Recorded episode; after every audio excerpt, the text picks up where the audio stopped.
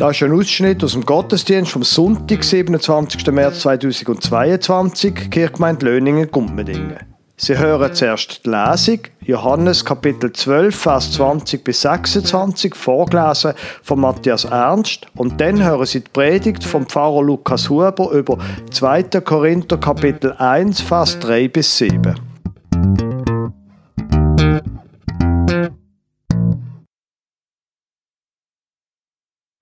Ich lese aus dem Johannes 12, Vers 20 bis 26. Es waren aber einige Griechen unter denen, die heraufgekommen waren, um anzubeten auf dem Fest. Die traten zu Philippus, der aus Bethsaida in Galiläa war, und baten ihn und sprachen, Herr, wir wollen Jesus sehen. Philippus kommt und sagt es Andreas, und Andreas und Philippus sagen es Jesus. Jesus aber antwortete ihnen und sprach, die Stunde ist gekommen, dass der Menschensohn verherrlicht werde. Wahrlich, wahrlich, ich sage euch, wenn das Weizenkorn nicht in die Erde fällt und er stirbt, bleibt es allein. Wenn es aber erstirbt, bringt es viel Frucht. Wer sein Leben lieb hat, der verliert es. Und wer sein Leben auf dieser Welt hasst, der wird's bewahren zum ewigen Leben. Wer mir dienen will, der folge mir nach. Und wo ich bin, da soll mein Diener auch sein. Und wer mir dienen wird, den wird mein Vater ehren. Der Predigtext steht im 2. Korintherbrief. Ich lese Ihnen gerade vom ersten Vers an. Der Predigtext ist den Vers 3 bis 7. Paulus, Apostel Christi Jesu durch den Willen Gottes und der Bruder Timotheus an die Gemeinde Gottes in Korinth samt allen Heiligen in ganz Achaia. Gnade sei mit euch und Friede von Gott, unserem Vater und dem Herrn Jesus Christus. Und jetzt also der Predigtext. Gelobt sei Gott, der Vater unseres Herrn Jesus Christus, der Vater der Barmherzigkeit und Gott allen Trostes, der uns tröstet in aller unserer Bedrängnis, damit wir auch trösten können, die in allerlei Bedrängnis sind, mit dem Trost, mit dem wir selber getröstet werden von Gott.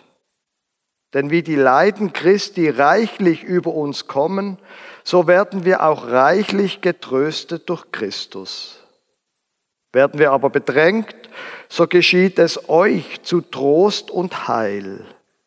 Werden wir getröstet, so geschieht es euch zum Trost, der sich wirksam erweist, wenn ihr mit Geduld dieselben Leiden ertragt, die auch wir leiden.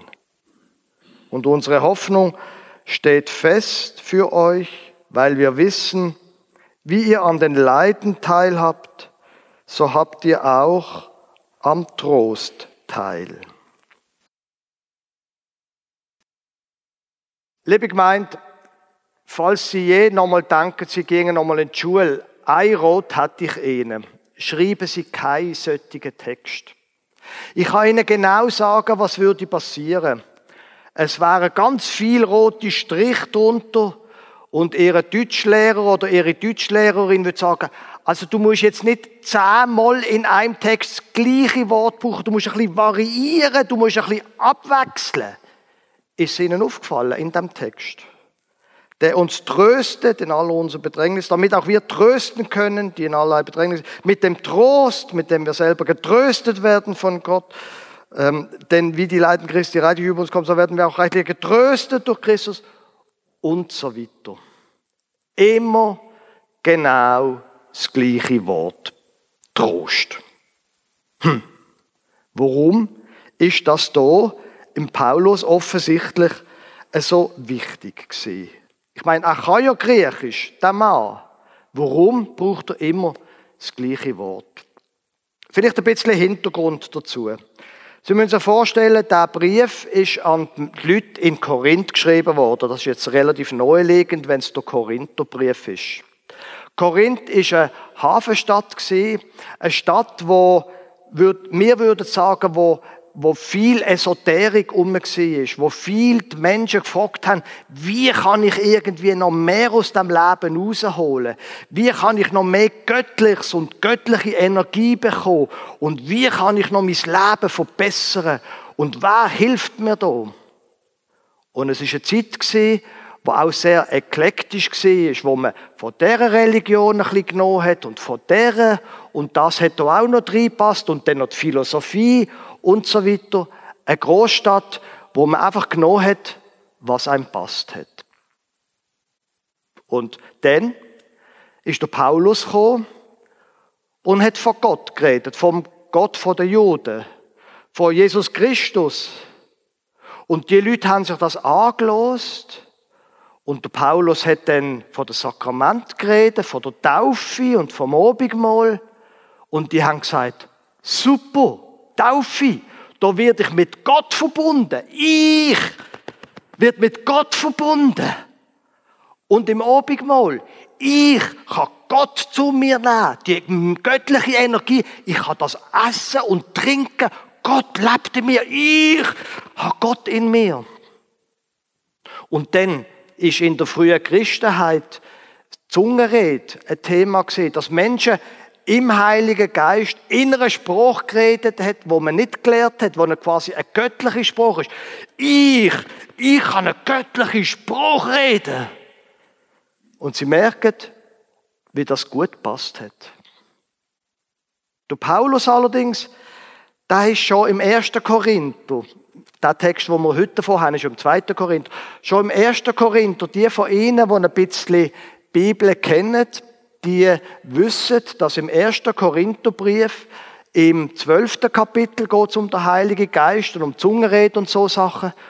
Und im 14. Kapitel geht es nochmal noch um den Heiligen Geist. Und mit drinnen ist Kapitel 13. Und die von Ihnen, die schon einmal an einer Hochzeit gesehen sind, sie haben ganz sicher den Text über die Liebe aus 1. Korinther 13 gehört. Das hohe Lied der Liebe, wo der Paulus reinfügt dort. Und wenn man es so anschaut, dann versteht man, warum dass der Paulus das macht. Nicht wegen unserer Hochzeiten, dass wir so schöne poetische äh, Gedichte haben, sondern weil das mit Gott und mir und dass ich Gott habe und ich habe und ich habe, dass dort Mitte fehlt. Nämlich die Liebe. Dass es nicht um mich geht, sondern um die Liebe, die ich habe zu meinen Mitmenschen, zu allen Menschen und zu Gott. Und dann ist der Paulus, nachdem er die Gemeinde gegründet hat, weitergezogen. Nur nach dem ersten Korintherbrief, den er geschrieben hat an die, sind andere Menschen wo von dem gleichen Jesus geredet haben, nach Korinth gekommen. Und die Menschen haben gesagt, ah, der Paulus, der langweilige Pharisäer da, ja, er kann auch in Zunge reden, aber wir sagen erst euch die richtige Fülle von Christus. Und wir zeigen euch erst Kraft von Christus. Ah, der Paulus, das ist doch einfach ein Langweiler. So also einer, der irgendwann von Tarsus kommt. Wir zeigen euch, wie es richtig geht. Und der Paulus hat einfach Angst bekommen um die ist dann ganz schnell wieder nach Korinth gegangen, zum probieren, das Ganze wieder irgendwie vom Kopf auf die Füße stellen. Und wir wissen nicht, was passiert ist, aber es ist irgendwie komplett eskaliert. Und der Paulus ist ganz schnell davor gegangen, hat müssen flüchten eine Art, wir wissen nicht warum, und hat dann nachher, wie er im 2. Korintherbrief schreibt, einen Tränenbrief der Korinther geschrieben. Es gibt einige Forscher, die sagen, dass der sogenannte Tränenbrief, den er im zweiten Korintherbrief erwähnt, dass das Kapitel 10 bis 13 sind, im zweiten Korintherbrief, dass da also gar nicht ein ganzer Brief sind, sondern wie eine zusammengestückelt sind. Ich kann das nicht beurteilen, so tief stecke ich dort nicht in der Materie. So. Was ich damit Ihnen will, erklären ist, wenn du Paulus hier ganz am Anfang vom zweiten Korintherbrief von Bedrängnis redet, dann ist das autobiografisch. Er hat gewusst, wie das ist, wenn man bedrängt ist. Vers 4. Der uns tröstet in aller unserer Bedrängnis, damit wir auch trösten können, die in allerlei Bedrängnis sind. Vers 5. Denn wie die Leiden Christi reichlich über uns kommen, er hat gewusst, von was er redet. Er hat sich Sorgen gemacht um die Gemeinde. Er hat sich vielleicht auch Sorgen gemacht um seinen eigenen Ruf, aber ich nehme an, er hat sich vor allem Sorgen gemacht, dass seine ganze Arbeit, die er da für die Korinther, in die Korinther investiert hat, dass seine ganze Arbeit könnte vergebens sein. Und so schreibt er da jetzt also diesen Leuten. Und wenn Sie den Text genau gelesen haben, dann sehen Sie, dass in diesen fünf Vers, von dem haben wir schon gehabt, Trost zehnmal vorkommt und Bedrängnis oder Leiden kommt siebenmal vor.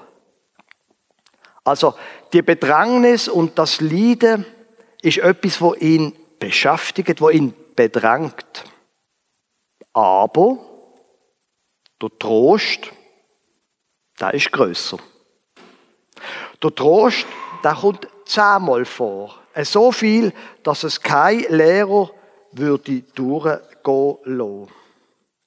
Jetzt glaube ich, lohnt es sich, wenn wir uns mal überlegen, Trost ist ja ein bisschen ähm, ein altertümlicher Begriff. Was ist denn da echt gemeint mit Trost? Und wenn wir uns da Text einmal anschauen, dann wird uns sehr schnell klar, in dem Trost, da geht es nicht um mehr und mehr und nochmal mehr. Im Vers, ähm, Im Vers 3, gelobt sei Gott, der Vater unseres Herrn Jesus Christus, der Vater der Barmherzigkeit und Gott allen Trostes.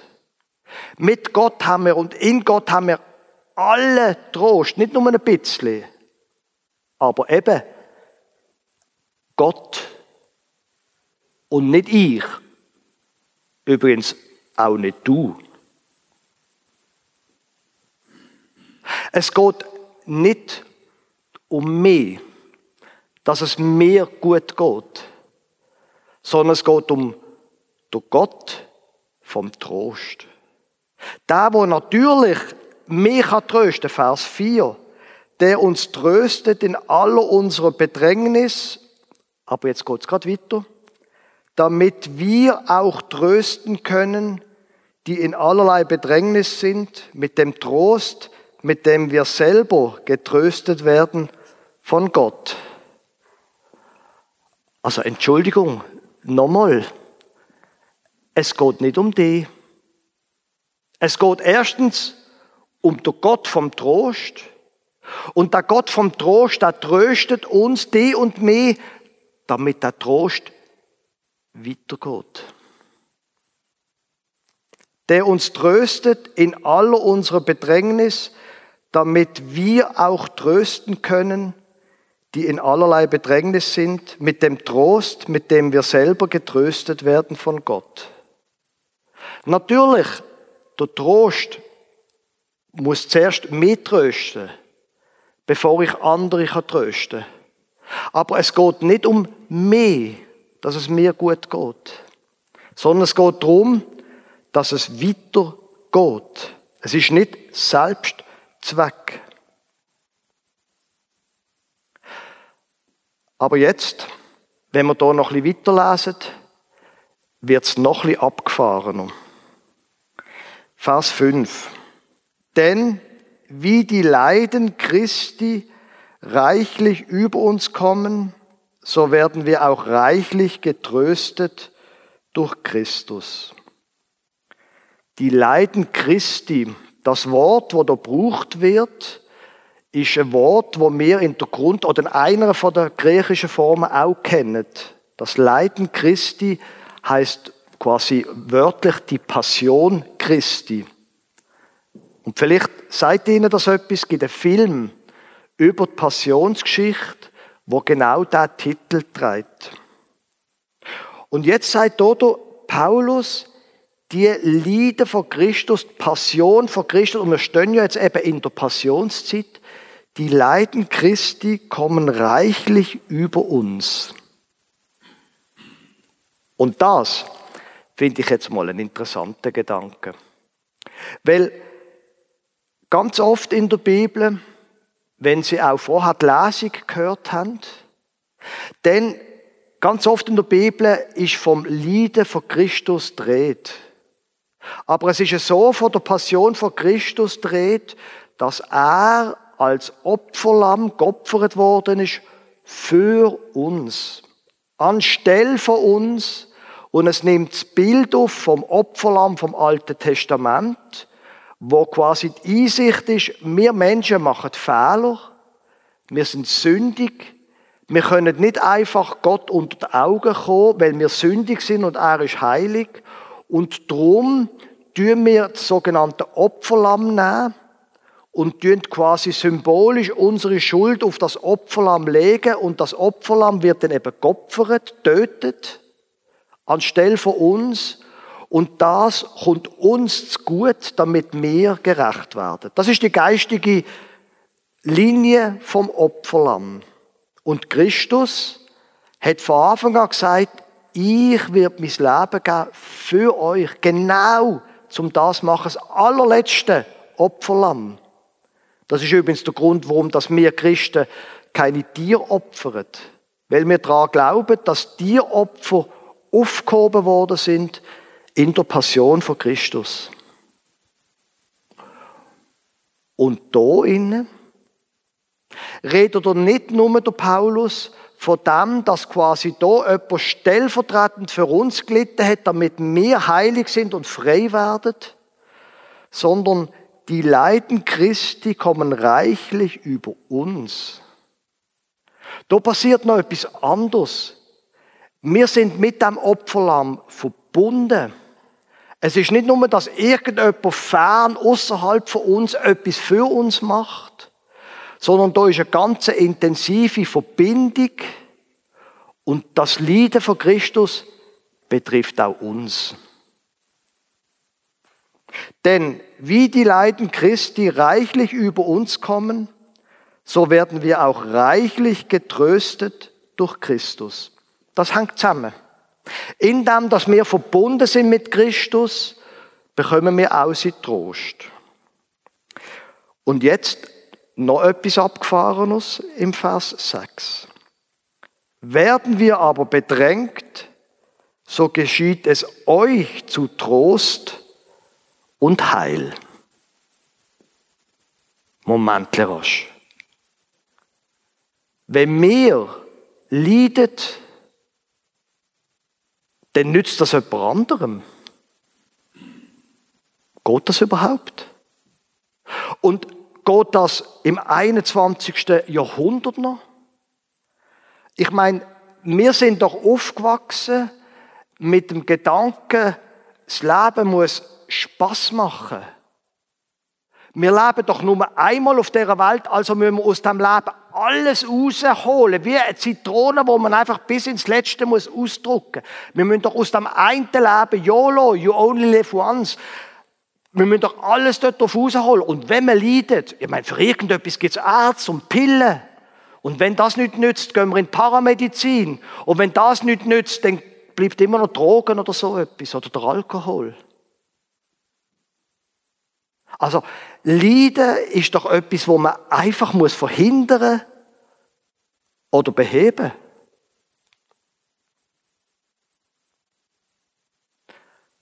Und der Paulus sagt da, du kannst schon so über das Leiden denken und über die Bedrängnis, die dich trifft.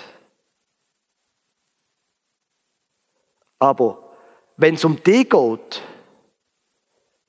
dann bist du auch allein im Leiden.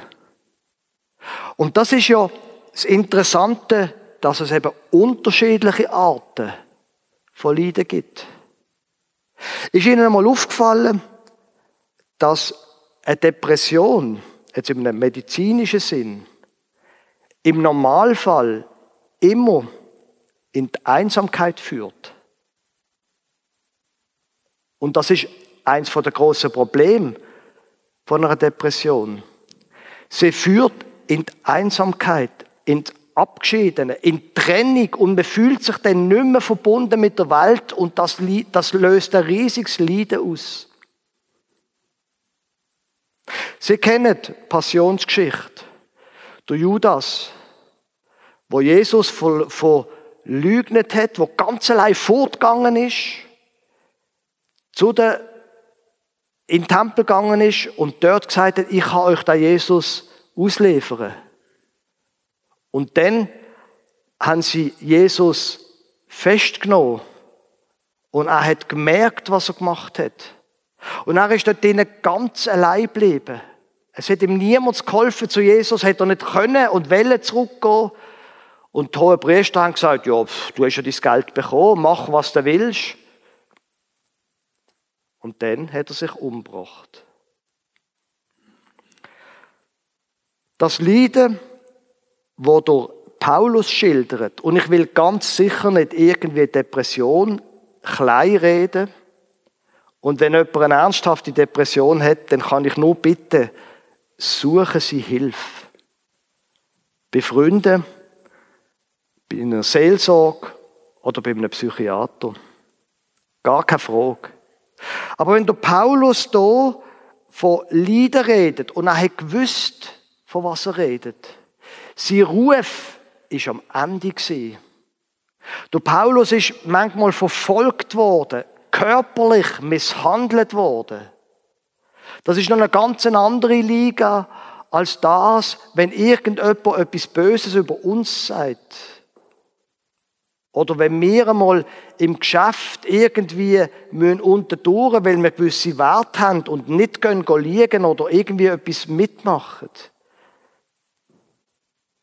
Und der Paulus sagt, im Leiden bin ich nicht allein mein Leid, meine Bedrängnis ist mit Gott, mit Christus verbunden. Und mein Leid verbindet mich mit anderen. Werden wir aber bedrängt, so geschieht es euch zu Trost und Heil. Das heißt, wie du über dies Leiden nachdenkst, das, was dich trifft, da spielt es eine Rolle, wie du darüber nachdenkst. Ob du über Gott nachdenkst und sagst, aber Gott, du bist doch dazu da, dass es mir gut geht. Und wenn es mir nicht gut geht, dann, dann, wo bist du eigentlich? Und ich bin verrückt auf dich. Oder ob man sagt, nein, das, was mich an Leiden trifft, das verbindet mich mit Christus. Und Achtung, das kann unter Umständen etwas Gutes bewirken. Werden wir aber bedrängt, so geschieht es euch zu Trost und Heil. Werden wir getröstet, so geschieht es euch zum Trost, der sich wirksam erweist, wenn ihr mit Geduld dieselben Leiden ertragt, die auch wir leiden. Kennen Sie die Menschen, wo alt sind? Und wenn Sie mit ihnen reden, erzählen Sie, was für große, tolle Menschen das sie sind. Wie sie Erfolg haben im Leben. Und eigentlich sind sie die Größten gewesen. Und das ist super gesehen und das ist großartig gesehen und super und alles. Und am Schluss geht man heim und denkt, ich weiß auch nicht. Und dann gibt es die anderen Menschen, die alt sind. Die, die manchmal unter Touren haben müssen. Die, die manchmal Fehler gemacht haben. Die, die vom Leben beutelt worden sind. Aber jetzt sind sie 80 oder 85 oder was auch immer. Und wenn man mit ihnen redet, spürt man, äh, so möchte ich auch einmal sein, wenn ich alt bin. Das hängt damit zusammen, wie man über sich selber denkt. Was einem selber Trost gibt. Ob mir mein Erfolg Trost gibt. Oder ob im Leiden ich mich mit Christus und mit anderen verbunden fühle.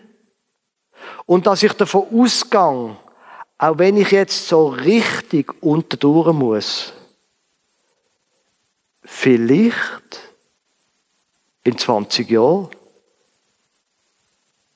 kann ich dann etwas erzählen, wie mir Gott durchgetragen hat. Und ich kann in 20 Jahren vielleicht anderen Menschen erzählen, schau, wenn du jetzt leidest, ich habe das auch gemacht. Und Gott hat mich durchgetragen.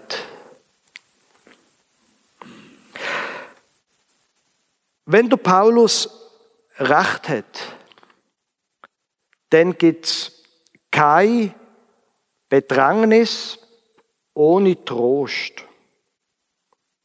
Und leider, seit der, neuen, seit der neueren ähm, Luther-Übersetzung funktioniert das Wortspiel nicht mehr, weil das Wort, wo heute Bedrängnis übersetzt ist, hat früher noch Trübsal geheissen.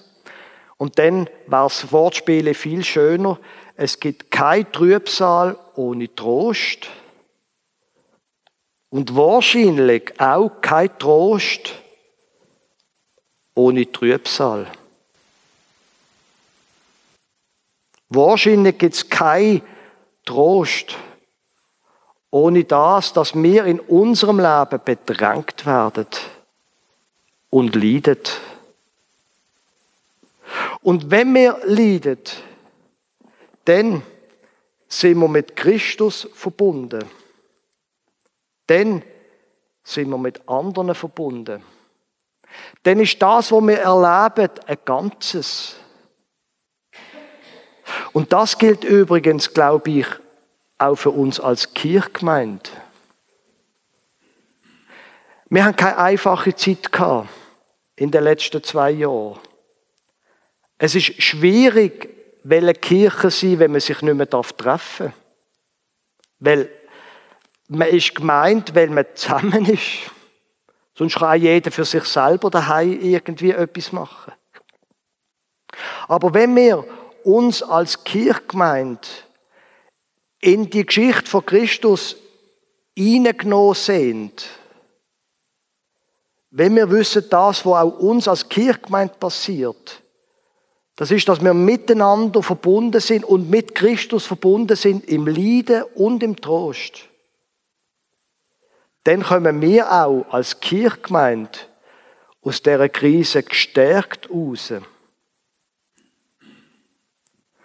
Weil, ganz am Schluss, eine Grundlage vom christlichen Glauben, wie ihr an den Leiden teilhabt, so habt ihr auch am Trost teil.